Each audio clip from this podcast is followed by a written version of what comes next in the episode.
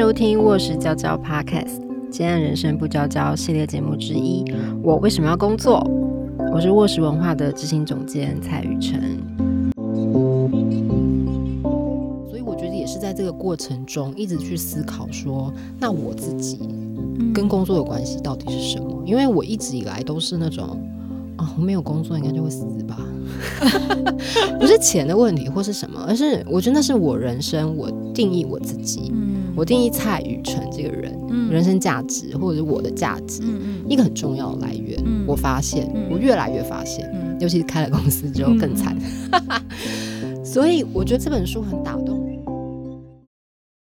你也曾问过人到底为什么要工作吗？除了薪水，我们还能在工作中获得什么呢？冒险与刺激。意义感和成就感，我们能在工作中成为自己吗？欢迎回到卧室娇娇，这样人生不娇娇的我为什么要工作？我是蔡雨辰，嗨，欢迎回到卧室娇娇，这样人生不娇娇之我为什么要工作？今天是我们这系列节目的最后一集耶，就是。感谢大家那个这半年来的照顾，我们今天要来带给大家最后一集精彩的节目。好，自己说精彩，是因为是真的很精彩啦。因为我们今天呢，想要讨论一本很精彩的书，我们会持续邀请到嗯，我们上一集的来宾堡垒文化的阿尼来跟我们继续聊聊《够好的工作》这本书。因为我在准备这个访问的时候，我真的很被。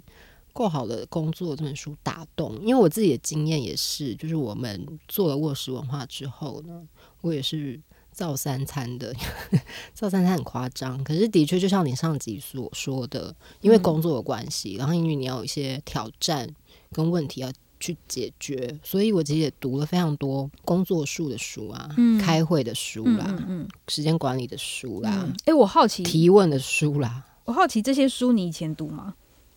当然不读啊，我文青哎。文青为什么要读这个？文青都是受到工作上的困惑。对，所以我其实还蛮喜欢读这一类工作类的书。其实，嗯，然后我的方法比较是，我就可以跟跟大家分享一下。我的方法比较不是说我要去抄某一个东西，而是说我觉得它就是给我一个参考。嗯，因为比如说像很多书都是美国或者是日本对来的，你仔细去看，就会发现他的工作文化跟我们基本上差很多，非常不一样。嗯，其实真的能够拿来用的有限啦。对，可是我觉得更多时候是那种心态吧。嗯，或是基本，因为比如说考时间管理，或者是开会方式，嗯，这方面蛮多都是日本来的嘛。然后我觉得他基本上是给你一个态度，就是说你要准确，你要有条理。可是那个方法上，因为你面对的还是台湾人，你不可能用面对日本人的方式。对。可是我觉得那个态度只要拿准了，嗯，我觉得你应该是自己再去调整所谓的方法，再去面对你的。台湾人的伙伴，对 对，嗯，我以前在工作，就在组织里面的时候，嗯，面试前，因为坦白说，我真的很痛恨面试。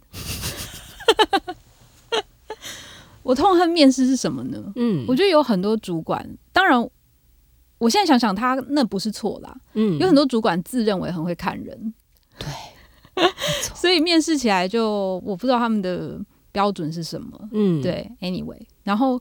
因为我这个人呢，就是不信邪，我就是很想要找到一个工作方法。嗯嗯，我就想知道怎么样我才能真正的考察一个人，在这个短短的面试时间里面，就让我知道我可以跟他一起工作。嗯，然后哦，我可以分享一下不穿裤子工作的一年，就是 WordPress 他们当时在征人的时候，他们的做法就是直接让你来上工，因为它是一个全员远距工作的。公司，嗯，对，所以我就给你个案子啊，然后你这个月就跟我们一起工作，我一样付你薪水，嗯，那就算你现在在其他公司任职也没有关系，你就是只要能做这个工作就好了，嗯，他是这样子来找适合的人，嗯，那如果你在一起工作的过程中，你有什么东西根本无法达成的话，那我可以视为。其实你没办法胜任这个工作，嗯，就你那些理由什么时间太赶或什么的，那你就不要做啊，嗯，对。然后我那时是看了一本好像是 Google 怎么面试人的那个书，厚厚一本，我忘记是什么了。它里面也类似这样子，就是让你直接去上工，像工作情境，对对对对对，你就直接工作。他就是用那种方法。那因为我们面试没办法这样，所以我我通常就是给一些那个实际上我们编辑上会遇到的问题的题目，嗯，然后或者是直接让他修版面这样。嗯嗯嗯。哦。嗯，所以呢，我觉得在这么多的那个工作书里，我真的读了很多这类的书，然后以至于到现在已经有一点判断能力。嗯，对我自己来说啦，就是什么样的书可以适合我，然后什么样的书对我来说是有用的。所以我看到这本够好的工作的时候，我看到第一章就会就陷进去了耶。嗯，因为。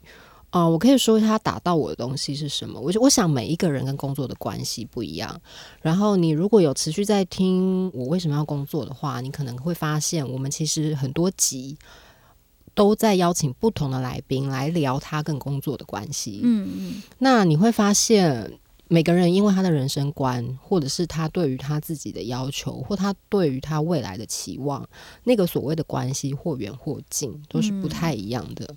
所以我觉得也是在这个过程中一直去思考说，那我自己跟工作有关系到底是什么？因为我一直以来都是那种啊，我没有工作应该就会死吧，不是钱的问题或是什么，而是我觉得那是我人生我定义我自己，嗯，我定义蔡雨辰这个人，嗯，人生价值或者是我的价值，嗯一个很重要的来源，嗯，我发现，我越来越发现，嗯，尤其是开了公司之后更惨。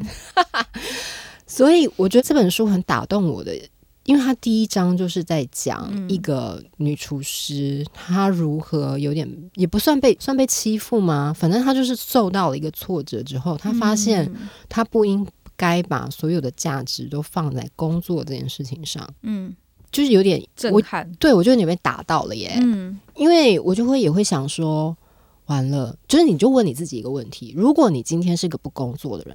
的人的话，嗯，你拿掉你所有跟工作有关的头衔的话，别人要怎么认识你？嗯，你会怎么自我介绍？疯掉，太可怕了！我应该就会变成一个热爱买洋装的蔡雨辰吧，对吧？你还有买洋装这个 tag，可是我好像没有很喜欢这个 tag，所以就会一直在想这件事情。好，对，所以我觉得想请啊，你先聊聊这本书。就是有哪些挑战你原本的价值啊，或者信念？因为它有很多章节嘛，它每一个都有一点不一样。对，有没有哪一部分最挑战你？你觉得？其实说真的，我也是第一章的时候就完全受到冲击。嗯，所以其实是第一章让我。应该说，第一章之后我就稍微觉得好像还好了，就是其他人因为第一章冲击太强，对对对，因为其他人呢有很多，有的是比方说他是把他的工作当成是游戏，嗯，一关一关去过，可是其实我没有那个，然后或者是他们追求那个薪水、身份那种，我也不追求薪水跟身份，就是我就是典型的那种。我只要能够投入我擅长的，就是我做这份工作能够发挥我所长，我好好像连他的薪资都不在意的那种类型。什么？当然我知道这是一个有问题的那个想法啦。嗯，对，就是应该说，当我大学毕业在找工作的时候，我是这样子的，就是我不在意你要付我多少钱，如果你可以让我做一份我能够发挥自己的能力的工作的话，我愿意为这个东西投入。就是我大学的时候是这样的，嗯，所以那些其他东西我就比较没什么感觉。那因为第一个故事，他其实就是投入他，他几乎就是投入他自己了，嗯，他的创意啊，然后他的他的聪明才智，他发现的一个新的商机，然后他还因为他很尊重他的师傅，就是我相信，我相信很多人会跟我一样有一个，就是他的职业道路上的一个师傅，结果被这个师傅用一个呃商业的理由，就是。他突然间在商言商了，嗯，他突然间就是说你这个不懂事的小女孩，嗯，那种受冲击的感觉会很大，嗯。嗯，我我自己就是这样。然后我想分享的是，我在做这个书的过程中，就发现其实我们的。人生啊，就是我们从小到大，为什么我们会这样思考？嗯，比方说书里面他是说，我们受到了资本主义下的工作主义的影响嘛。那这个东西是资本主义这个文化是一个全球性的文化，嗯，我们都在这些文化背景下不不自觉的受到了影响，嗯，所以本来就会我们本来就会这样。然后在他在第二章的时候，他又讲了一个跟宗教有关的，嗯嗯我觉得那章也很有趣。嗯，就是我以前也没这样思考过赎罪券的事情，然后还有那个。新道德主义，嗯，新道德新教的，对对对对，就是工作的文化了。对，就是他把他把工作，他把你找到一份天职，嗯，视为你可以服侍神的一个资格。嗯，就这东西，因为我们台湾人的信仰没有那么密切，所以可能没有那种感觉。可是当我在看他的时候，我就想，哇靠，就是被操纵了。但是我觉得我自己回头想想。比方说，其实我们从小到大都有受到这种制约，嗯，然后说我小时候学钢琴，嗯，然后妈妈就会期待你长大变成钢琴老师啊，对，然后亲戚也会觉得，哦，你以后就是要教钢琴啊。我们都把我们的兴趣当成是在培养未来工作的技能，或者是你的第二专长，所以我们从小到大就在这个制约中慢慢长大了。所以我们会把我的人生就是要找到一份对的工作。当成是人生最重要的事情，对，是不是？好可怕！对，这就是我自己在编这整本书的时候，突然间回头发现的事情。然后当他说，因为一开始我也是有有点抵触啦，因为毕竟我本来是一个觉得工作这么重要的工作狂阿尼。对，然后他突然间跟我说什么：“哎，你要想想你的其他身份的时候，我才发现，对我在作为一个女儿，嗯，我在我的家庭里面，嗯，是。”嗯，很不尽责。我是个不尽责的女儿。比方说，我一年可能只回家一次，因为都被工作填满了。呃，他也有可能是借口哦。就是我，我懂，我不想回家。跟妈妈说我真的很忙。对对，我懂。然后妈妈也习惯了。对，妈妈也会接受。反正你工作很忙，就别回来了。对对，就是类似这样。然后我才发现，如果真的你要把你的人生，因为我现在讲，如果是人类图的话，嗯。人类图人的那个呃才能啦，嗯。它分成几个面相，一个是个人的面相，你作为一个个人，你活在这个世界上，你是什么身份？嗯，一个是社会的面相，你在这个社会里面，你担任什么样的角色？嗯，那另外一个是亲密关系，嗯嗯嗯，那亲密关系不只是我们跟另一半啊，嗯，他还有我们跟我们的家人啊，嗯，但是在这里，我可能假设它占比都不是一比一比一，耶。可能很悬殊哈，对我可能只分了百分之十给我的父母之类的，嗯。嗯，然后我是在编了书之后，我才发现啊，我真的没在经营这块。啊，我懂。哦，就是我觉得好像是可以思考一下这个事情，我有深有同感，因为我觉得看了那个东西。真的会让你想一想，嗯，因为它很好读，因为它它不是讲道理，其实，因为这本书其实每一章它都是不一样的工作者，他用不一样的故事来带出一些思考，嗯，所以像看了几章之后，你就会开始想说，的确耶，我如果要来排排比的话，嗯，或者是我的确分成，比如说身心灵啊，就是我有没有照顾我自己啊，或者的确家人啊、朋友关系啊，比如说我可能就开始想。Oh my god！我现在我现在会联络我朋友，几乎都跟我工作有关呢。疯掉。那我的一些老朋友呢？我是不是应该再去跟他们联络？就是我觉得是这是个契机，让你去想说，真的，你你先想想看，你如果真的把工作相关的事情全部从你身上跟你的 daily life 全部都剔除好了。当你发现你什么都没有的时候，我们好像也不是要，我们好像也不是要怎么讲啊？这个书也不是，或者是我们在讨论这件事，也不是要责骂你啦。对对对，也不是要去责怪你，你的工作怎么可以占你的百分百？而是说，绝对不是。我觉得它是一个提醒，就是说，我觉得它也有一点。好玩的提醒就是说，当你把你百分百的东西，有点像是鸡蛋不要放在同一个篮子里，其实有点就是这样啦。你如果都只剩那个东西的话，当它有一天让你产生挫折或破坏掉了，或者是你失望了，你可能很容易会全盘否定你自己。对。但可是你，如果你还有别的事情，比如说你热爱瑜伽，你有别的兴趣啊，你其实有别的东西可以去定义你自己或获得成就感的时候，你不要成就感都只从一个篮子，就是工作这件事，其实会让你的身心都会比较健康一点。嗯，其实是这个意思。嗯嗯嗯，因为每个人的怎么去定义那个工作跟自己关系的那个比重啊是不一样的。就是你当然也可以很投入你的工作，对，但是就是稍微的。抓一下，嗯，稍微的给自己一条退路。没错，我觉得是一个给自己退路的概念呢。嗯，就是不要这么，因为像我现在，我现在就是努力的把我的其他退路想成，比如说我现在越来越喜欢做料理。哦，就是当我这边工作觉得啊，这好像不是很顺，那可是我今天至少我饭煮的还蛮好吃的，就至少照片看起来也看起来很好吃，我成就感会多一点。呃，这一类的不错，就是会觉得这样好像的确会比较健康跟开心吧。是，嗯，我觉得除了这个部分呢，它还有中间还有一个章节，我觉得也蛮想跟阿妮聊聊看的，就是。呃，关于个人界限的迷思这一章，就是我也蛮有感，以及觉得很不容易。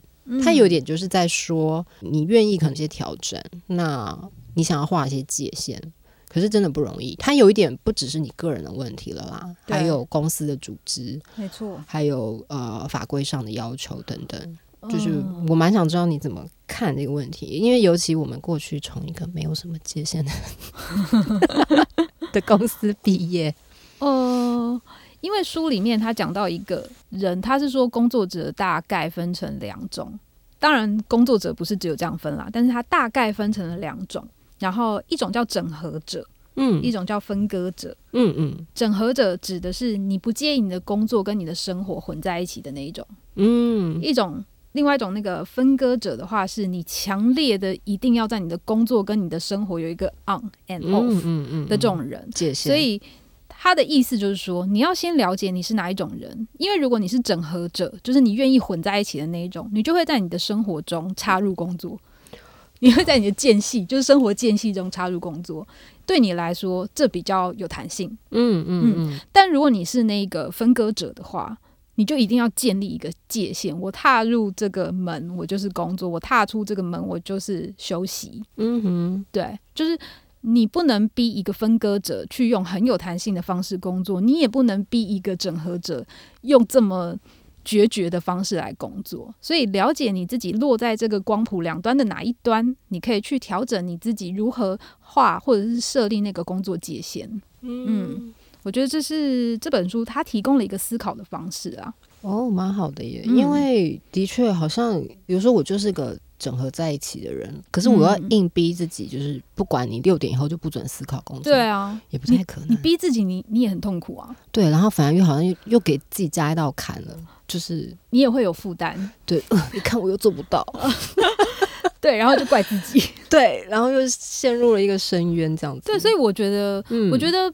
嗯，我们在读这本书的时候，有一个观念是，其实我们要回头去看看自己是怎么样的人，了解自己才是最重要的。嗯嗯，看看我们又回到了这一题，那个，因为很因为很有趣，因为我发现就是这半年录音录下来，趁机做个年年年末回顾这样子。其实我们在谈论工作这一题，我觉得也是因为工作。在当代社会啦，已经跟我们这个人的认同、嗯定位、嗯价值，嗯有一点分不开了。我觉得也是因为译文工作者的关系，就是你可以想象，我们如果译文工作者很多的工作内容是生产。呃，内容嘛，嗯，会做文化性的工作、创造性的工作，嗯嗯，其实那的确本来就会跟你自己是个什么样的人，嗯，跟你想要呃付出，也不是付出，应该就是发挥，发挥你的专长、你的能力，这个这个很难切割的，没错啊。所以其实我们在这个领域，应该多数都是这种整合者。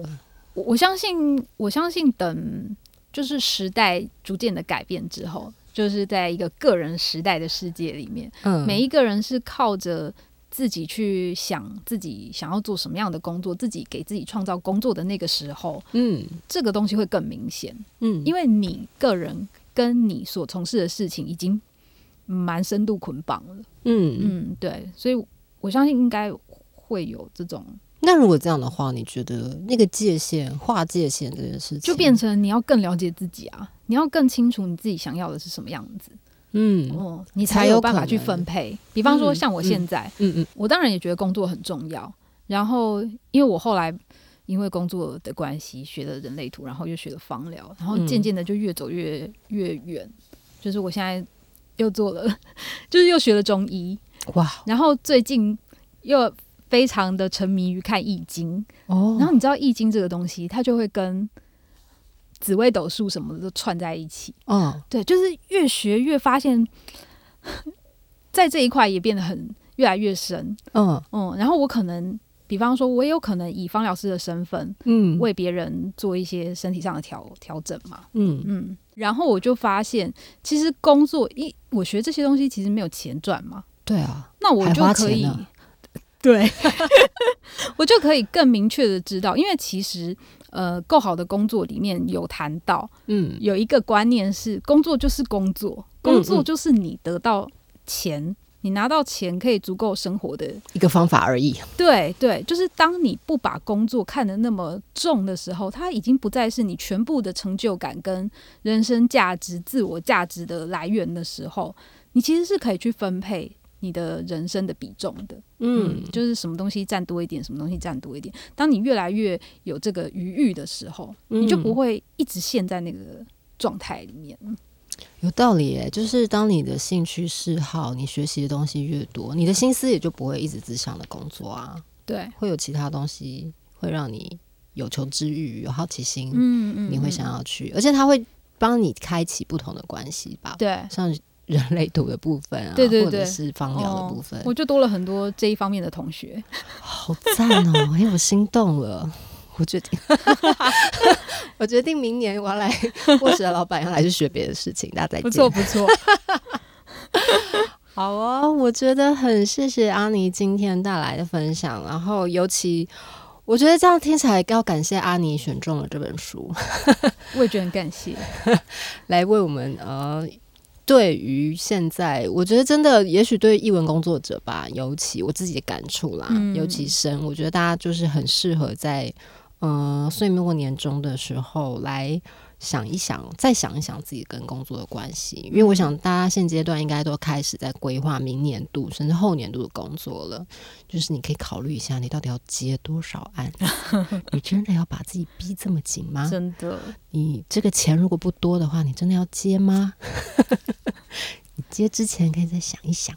好，现在年底还没签约，对吧？可以，可以再犹豫一下。好啊，今天谢谢阿尼。然后呢，呃，我觉得这半年多，我觉得也很感谢，呃，也趁这个机会，也很感谢我们呃这一季的所有的来宾。我觉得大家都是在陪我们一起去思考。一方面是我跟工作的关系，然后一方面呢，我觉得也带来很多很实际的思考点呢。我觉得大家。不只是提供观念，我觉得在方法上，就是你到底要怎么想，你可以用什么路径去想这件事情啊？我觉得也是一个很很重要跟很棒的提点。因为我自己也在这半年的主持过程中，因为跟很多人聊了嘛，嗯嗯，所以我觉得也是在这个过程里面重新去思考我自己的定位。就像我刚刚说的，因为碰到了这本书，我真的开始在想，嗯，我明年真的要接那么多案吗？我认真在想，哎。因为就觉得我何必呢？不是那个何必，我觉得也是搭配了我现在的年纪，就是你知道过了四十岁之后，真的你就会开始重新思考一下。就是我觉得每个阶段不一样，你二十岁跟三十岁、四十岁、五十岁，嗯，你跟这件事的的关系不会永远一样啦，好像也不应该一直一样，应该有一些变化了。我自己觉得啦，因为你的身体啊，你的精神，没错，也有限，没错，要更有效率的去使用你的能量。对，然后你为了要长久一点，要配力嘛，嗯，那我们有些事情可以交给后辈去做了。好，所以呢，讲了这么多，我觉得这一季的卧室娇娇，既然人生不娇娇，真的很感谢大家的收听，也很非常感谢所有来宾的陪伴。那我们呢，其实已经在筹备明年第二季的节目，所以真的很欢迎大家，就是你可以来填我们的问卷，来我们的 粉砖下面留言。我觉得你可以，嗯，给我们一些回馈，然后也可以许愿，也可以告诉我们你其实关于工作，你其实有什么困扰，有什么问题，啊，你希望可以找谁来聊一聊。呃，讲一讲他的经验给你听，我觉得这都是可以的，因为我们还在筹备中，还有机会哦。好，所以欢迎来留言。还有最后最重要的呢，也欢迎来抖内，欢迎欢迎。对，因为阿妮也有做 podcast，你知道，就是 我们发现这件事真的很不容易。然后你等要抖那一点点钱呢，我们说不定就可以再访问三位来宾了。好，就是。好，我我我我不要再讲下去了，再讲下去很荒唐。反正呢，欢迎抖内我们。好，今天谢谢阿尼，然后谢谢阿尼陪伴我们这一季的最后一集节目。那我们就明年见喽，拜拜，拜拜。喜欢我们的节目吗？欢迎追踪卧室文化的 IG 粉砖，可以知道更多我们的资讯。关于节目有任何意见想跟我们分享，都可以再填写观众问卷，让我们知道哦。问卷连接在节目介绍里。想听到更多有趣的内容，想听到更多资深工作者的故事，欢迎抖内我们，我内开心吗？